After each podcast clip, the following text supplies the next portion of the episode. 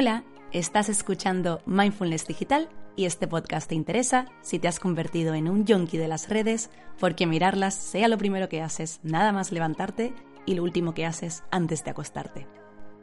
Mi nombre es Silvia Cornejo y quiero ayudarte a recuperar el control de tu tiempo y tu atención. En el episodio de hoy, mi motivación es hacer que te preguntes si estás invirtiendo tiempo en Instagram o en redes porque quieres, porque es una decisión consciente, o si se trata más bien de pequeñas decisiones inconscientes a lo largo del día que surgen por hábito, por costumbre, por vicio, por adicción. Sí, vamos a hablar hoy de adicción. Y si estás escuchando esto, hay muchas posibilidades de que seas adicto o adicta a las redes. A la mayoría de la gente, la palabra adicción le da un poco de miedo. Suena demasiado serio, a problema que no tenemos ni de coña o que no queremos tener. Pero llamemos a las cosas por su nombre. Una afición desmesurada a algo no es otra cosa que una adicción. Hay gente que es adicta al deporte, por ejemplo. Hay una amplia gama de adicciones. Y además, se puede ser adicto a algo sin que esto destroce tu vida. Ser adicto a Instagram, por ejemplo, no te convierte en alguien que se pasee por la calle maloliente y en harapos mendigando likes. La adicción, por definición, es una condición en la cual una persona abusa de una sustancia o comportamiento cuyos efectos gratificantes proporcionan un incentivo lo suficientemente bueno o convincente para que quiera continuar con el uso de esta sustancia o comportamiento de manera repetida a pesar de sus consecuencias perjudiciales. Y hasta hace poco el término solo se asociaba con el alcohol o las drogas, por tratarse de sustancias que producían cambios químicos en nuestro cerebro. Pero ya se ha demostrado que para que haya desbalances químicos no se requiere ingerir ninguna sustancia y que la tecnología también modifica nuestra actividad cerebral. La pregunta es, ¿nos hemos convertido en junkies de la tecnología? Tradicionalmente, las adicciones tecnológicas tenían que ver con la adicción a los videojuegos o a Internet en general, y las asociábamos a esas noticias de adolescente en Japón no sale de su habitación en 48 horas pero no hace falta ponerse tan sensacionalista. La gran mayoría de adicciones relacionadas con la tecnología tienden a ser moderadas y aún así pueden ser dañinas para nuestro bienestar. Una adicción moderada podría ser, por ejemplo, la de no poder resistirse a mirar el teléfono una y otra vez durante el día, por decir algo con lo que nos podamos identificar todos. Hace poco pasaba por el bar de un amigo y entré a saludar y me preguntó qué tal mi día y le dije que bien, que solo había estado en casa trabajando en mis proyectos. Y él tenía el teléfono en la mano y me dijo, ah, de lo de quitarte de esto, ¿verdad? Vi que tenía el Instagram abierto. Y entonces hizo como un gesto de rabia hacia el teléfono, con la mano en plan, ah", y me dijo, estoy harto de esta mierda. Y yo me sorprendí y le dije, ¿y por qué lo estás mirando? ¿No querías abrir Instagram ahora? Y me dijo, es que lo abro por inercia. Le entendía perfectamente. Y seguro que tú también lo entiendes. No es la primera vez que alguien me dice algo así. Y te lo cuento para invitarte a tener estas conversaciones con tus amigos, para que os planteéis si Instagram se está convirtiendo en un vicio que deberíais empezar a controlar. Y no digo quitarse de Instagram, pero estaría muy bien que lo usáramos de una manera más consciente, me refiero a usar Instagram porque decides usarlo en un momento dado siendo perfectamente consciente de tu decisión, no cuando lo haces de manera automática y no quieres hacerlo, como me contaba este chico. No porque se te vaya el dedo y los ojos hacia ese atractivo icono de color rosa, no por tener la costumbre de pulsar varias veces en él a lo largo del día. A lo mejor estás escuchando esto y te sorprendes abriendo la aplicación. Pregúntate si eres de esas personas que está mirando su feed y de repente dice, ¿pero qué estoy haciendo? Si yo solo cogí el teléfono para mirarla ahora. Es una aplicación bastante adictiva y es muy difícil dejarla. Es muy difícil salir de Instagram, igual que es muy difícil salir de las drogas o del IKEA. Afrontémoslo. Mirar tus likes es el nuevo fumar.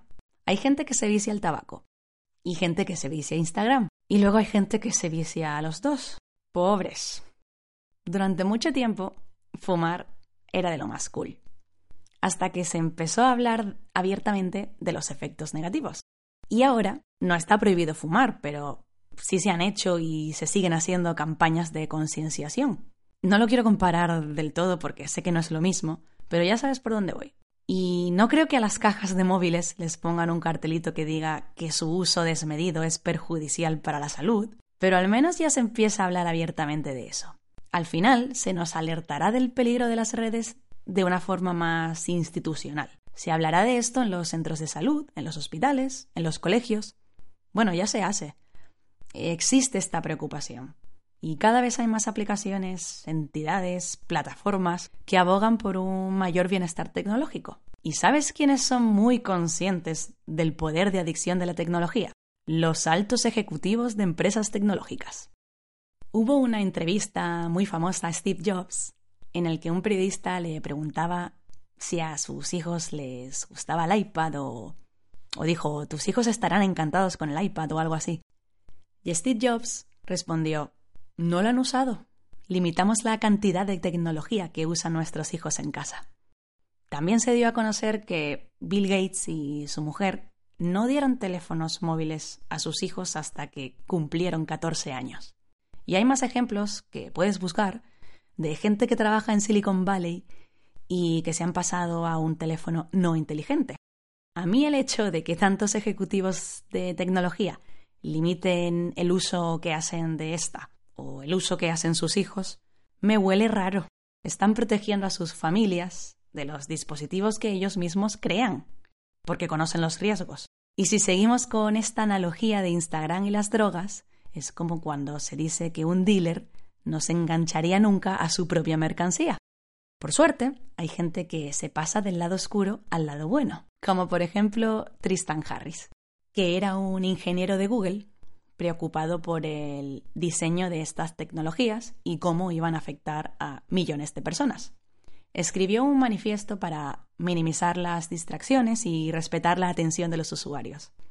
Se expandió rápido por la compañía y quisieron hacerle caso y hasta se inventaron un nuevo cargo para él como filósofo de producto. Pero en realidad luego no cambió nada. ¿Por qué? Porque minimizar las distracciones y respetar la atención de los usuarios no sería rentable para la empresa. Quiero decir, cuanto más enganchados estén los usuarios, o cuanto más compulsivamente usen sus productos o servicios, más ingresos generan. Así que Harris dimitió y fundó una organización sin fines de lucro llamada Time Well Spent, con la misión de demandar una tecnología más ética y se ha dedicado estos años a demostrar cómo estas compañías secuestran nuestras mentes, según sus palabras. Las redes están diseñadas para que sean adictivas. Deberías ver las charlas TED de Tristan Harris. No sé cuántas tiene, creo que dos. Y bueno, en una dice que el móvil es un tragaperras.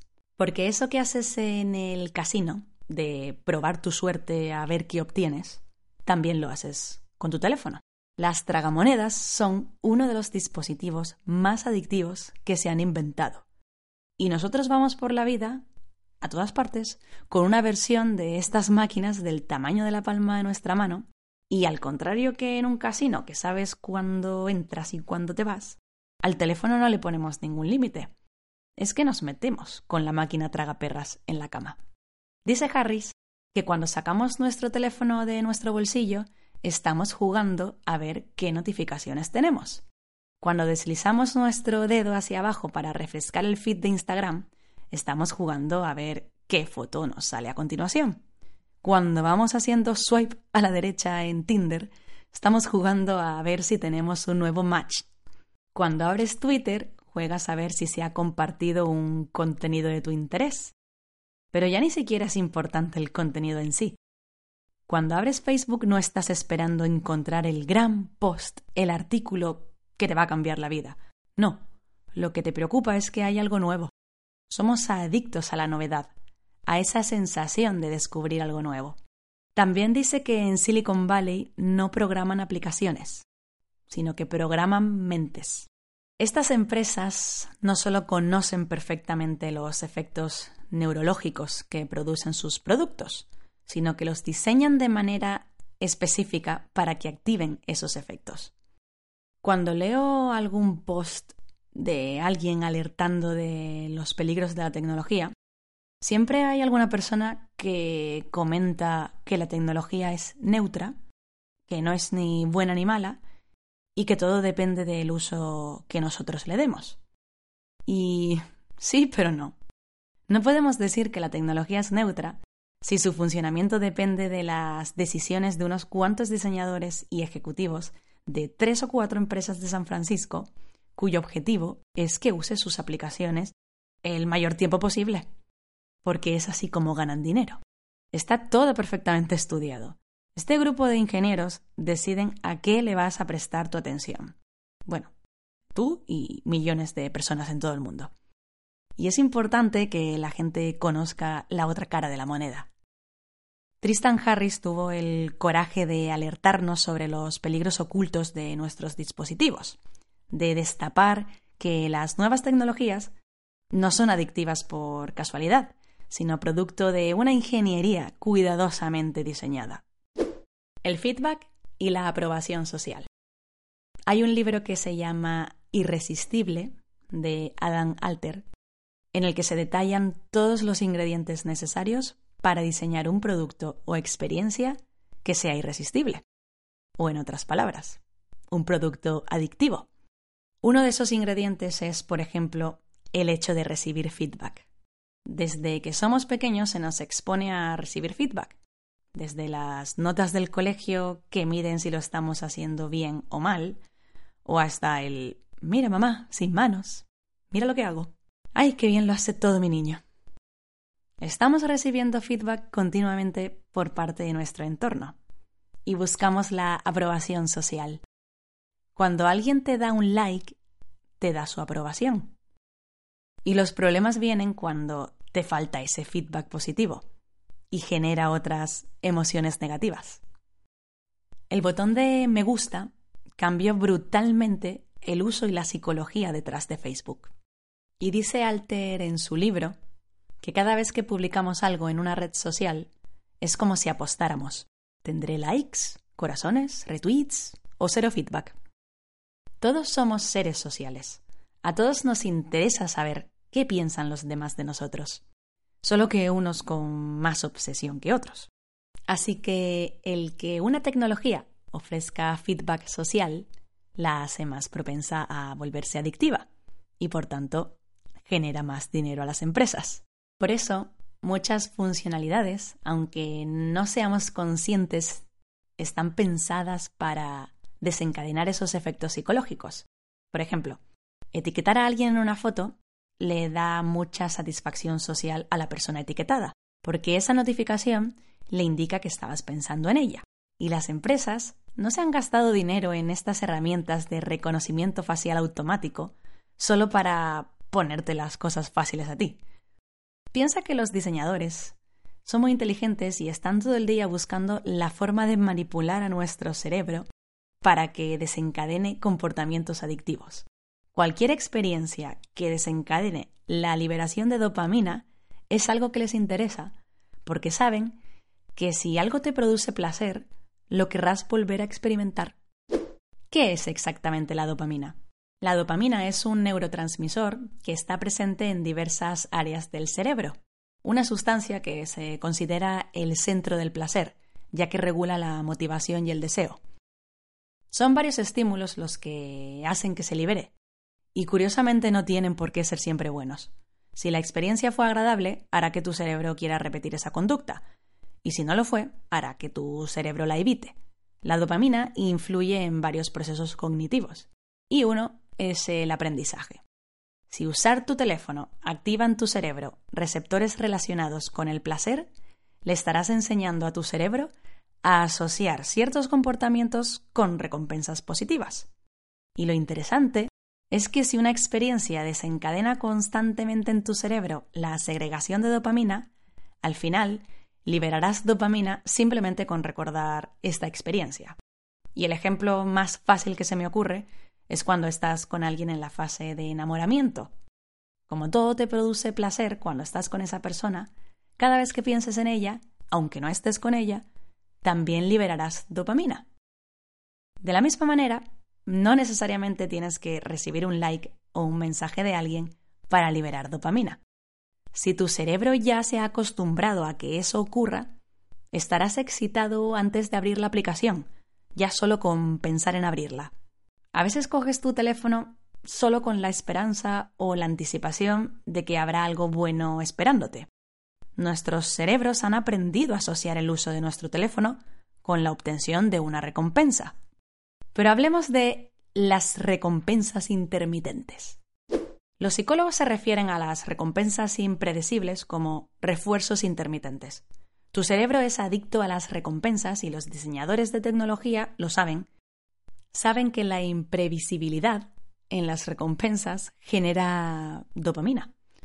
Antes te hablaba sobre el feedback o la aprobación de otras personas.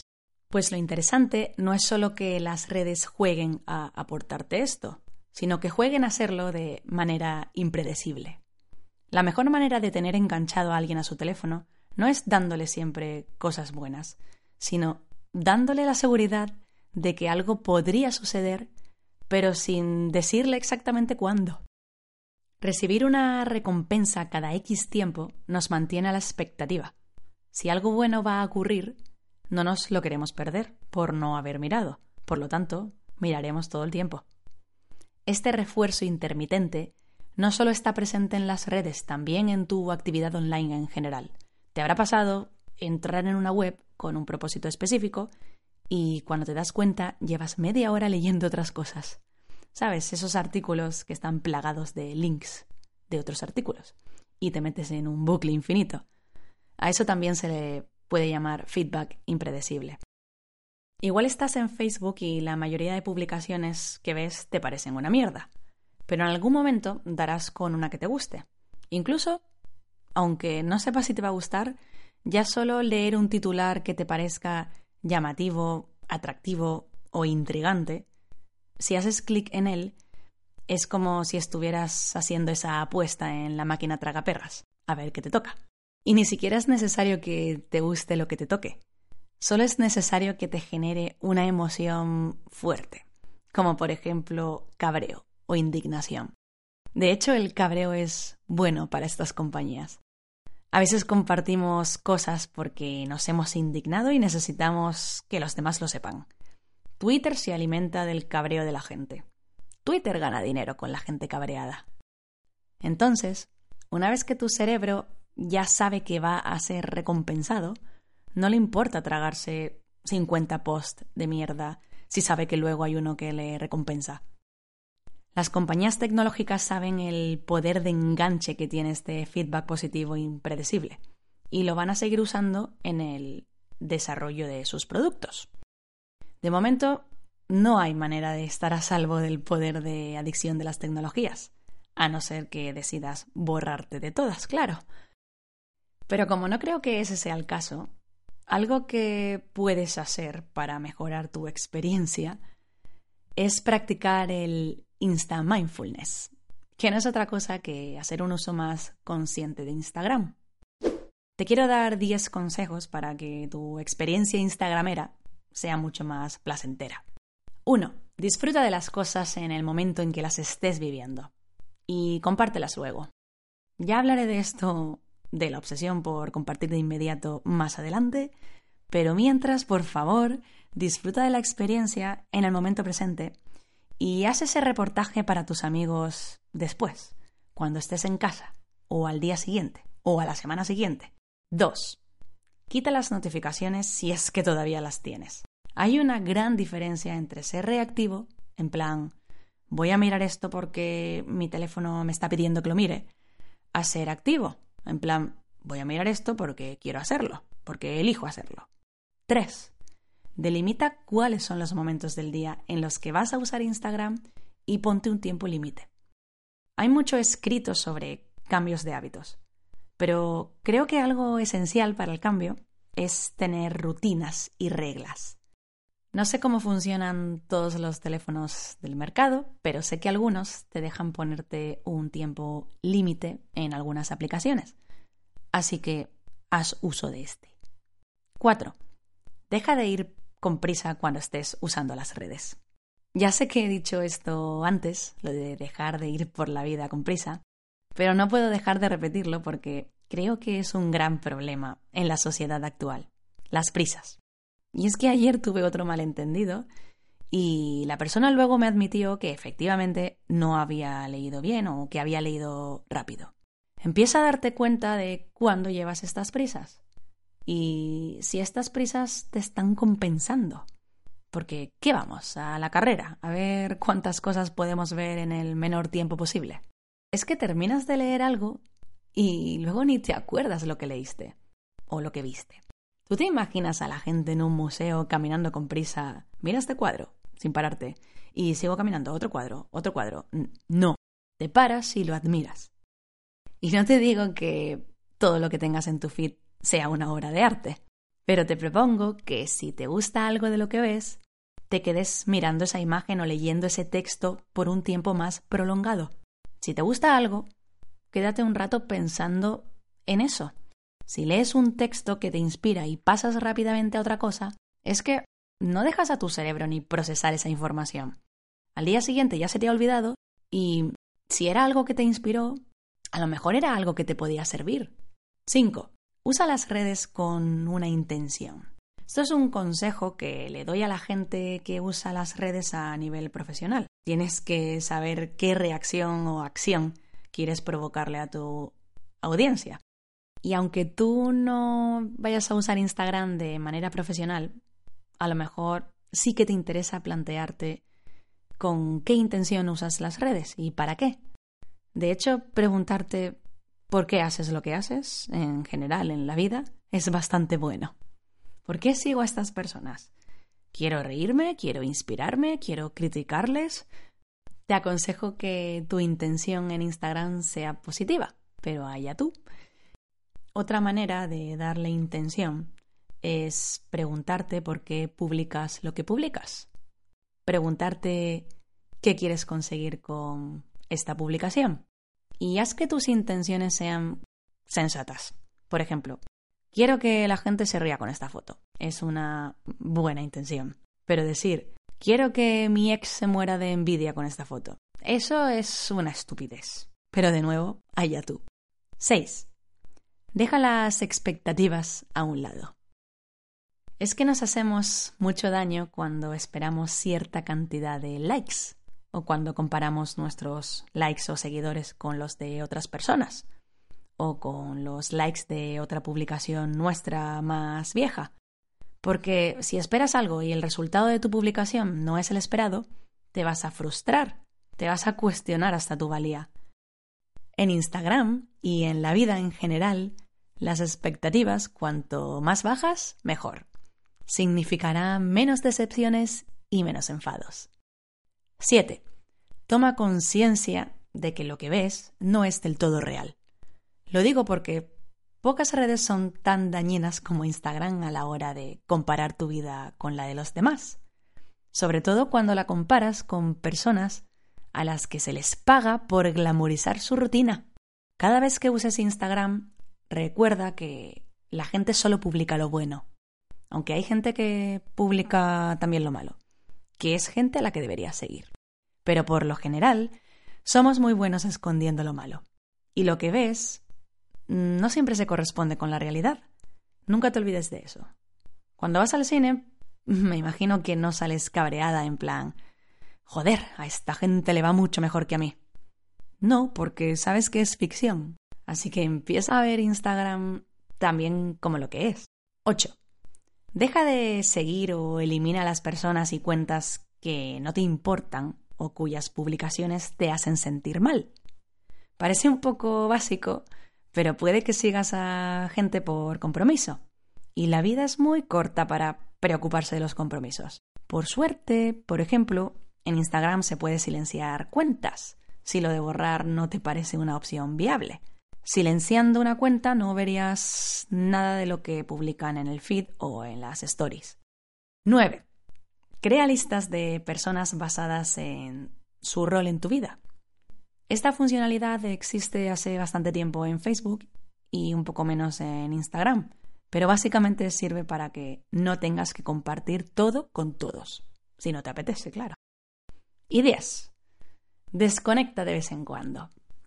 Para que tu experiencia con las tecnologías sea más placentera, a veces basta con alejarte un tiempo de ellas, para luego cogerlas con más ganas. Pero vamos, que a veces dejamos de valorar las cosas cuando están siempre a nuestra disposición, cuando las disfrutamos demasiado.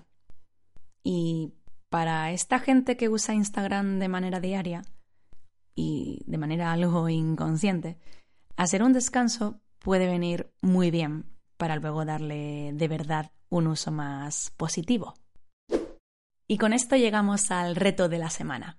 Y te adelanto que no te va a gustar, porque te propongo lo que acabo de decir, que es estar un par de días o semana o semanas sin usar la aplicación. Si Instagram no es tu red social de referencia, pues elige otra. Hay gente que ya desconecta bastante o que no la usa todos los días.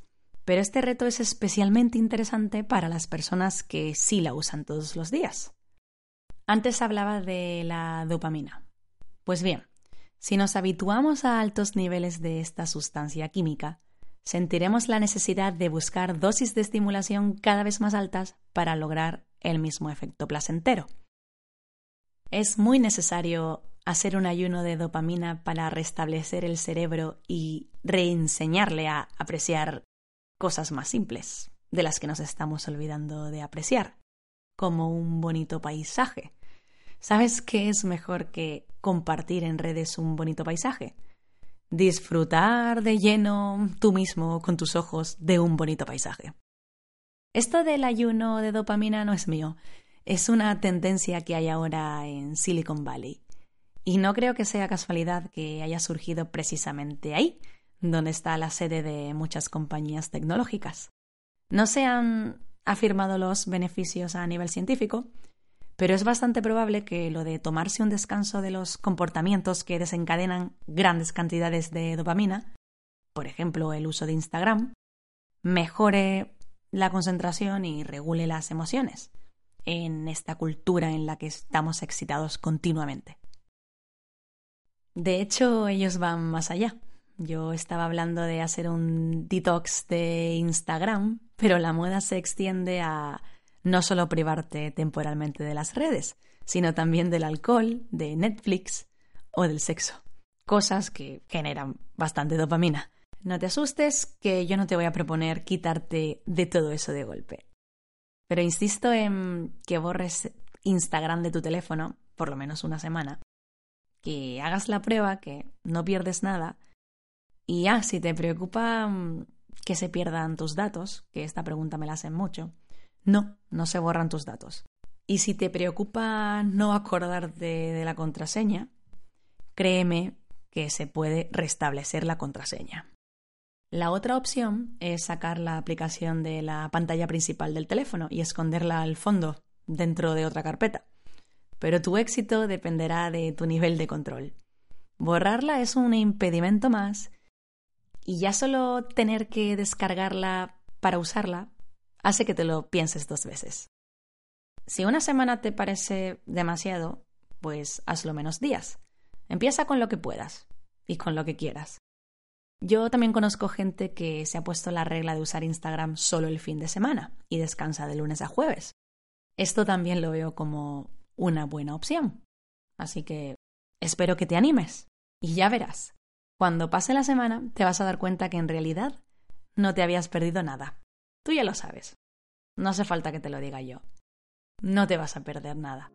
Lo que va a ocurrir si dejas de usar Instagram una semana o un mes, como hice yo y como pienso volver a hacer, es que te va a sobrar un montón de tiempo para darle tu atención a otras cosas que merecen la pena y que vas a poder invertir tu tiempo en otras cosas que te hacen feliz. Y si esto no te parece un buen incentivo, no sé cómo más convencerte. Mucha suerte y hasta la próxima.